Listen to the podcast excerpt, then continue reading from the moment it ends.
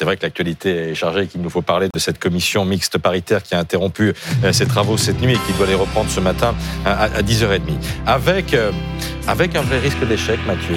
Ben, ça va dépendre de tout le monde. Hein. Ça va dépendre d'abord de la droite qui va devoir répondre à une question. Est-ce qu'elle veut vraiment un texte sur l'immigration ou est-ce qu'elle veut d'abord la peau euh, d'Emmanuel Macron? La droite, elle est en position de force et le moins qu'on puisse dire, c'est qu'elle en use et en abuse. Quand vous démarrez une négociation en disant c'est tout ou rien, c'est jamais de très bon augure. Hein. Jusqu'à présent, elle a gagné sur toute la ligne, ce qui est quand même une sacrée performance pour un parti qui avait fait moins de 5% à la présidentielle et qui dispose du groupe parlementaire le plus famélique de son histoire à l'Assemblée. Elle a fait juste une concession, la droite, pour l'instant, sur l'aide médicale d'État, dont la réforme est repoussée à l'année prochaine, mais elle savait que ça n'en était pas vraiment une, puisque de toute façon, c'est une disposition qui aurait été censurée par le Conseil constitutionnel. Ça dépend aussi de l'exécutif. Oui, alors là, l'exécutif va devoir répondre à une autre question. Est-ce que pour sauver son avenir, tous les moyens sont bons? Emmanuel Macron veut un texte vite, très vite, pour se débarrasser au plus vite de ce dossier empoisonné. trop vite? Eh ben, C'est toute la question, parce qu'il veut pas un feuilleton interminable comme celui des retraites, mais euh, quand vous mettez une pression de dingue, vous prenez un risque d'échec évident, euh, une pression de dingue sur le calendrier, hein, j'entends.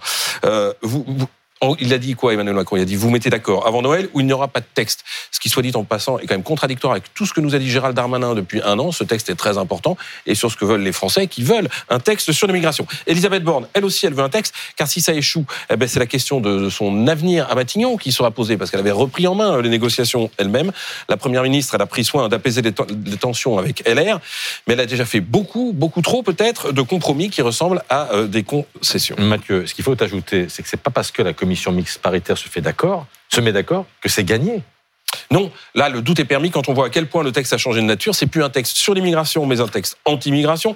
Et il ne vise plus, comme son nom l'indiquait, à améliorer l'intégration, mais à rendre la vie plus dure pour les étrangers. Pire, le texte prévoit deux régimes différents sur le versement de plusieurs prestations sociales selon que l'on est français ou étrangers en situation régulière, j'insiste bien régulière, plus favorable pour les Français, moins favorable pour les étrangers. Beaucoup y voient une application de la préférence nationale. Ce vieux totem de l'extrême droite a commencé par le Rassemblement national lui-même, qui salue une victoire idéologique considérable. Mais attention, si c'est une victoire idéologique considérable, le RN devrait le voter. Du coup, ce texte, vous imaginez un peu un texte immigration voté avec les 89 voix des députés RN, ça risque de faire tousser encore plus fort les députés de la majorité, qui rappellent qu'Emmanuel Macron a été élu pour faire reculer l'extrême droite et non pour lui offrir un marchepied.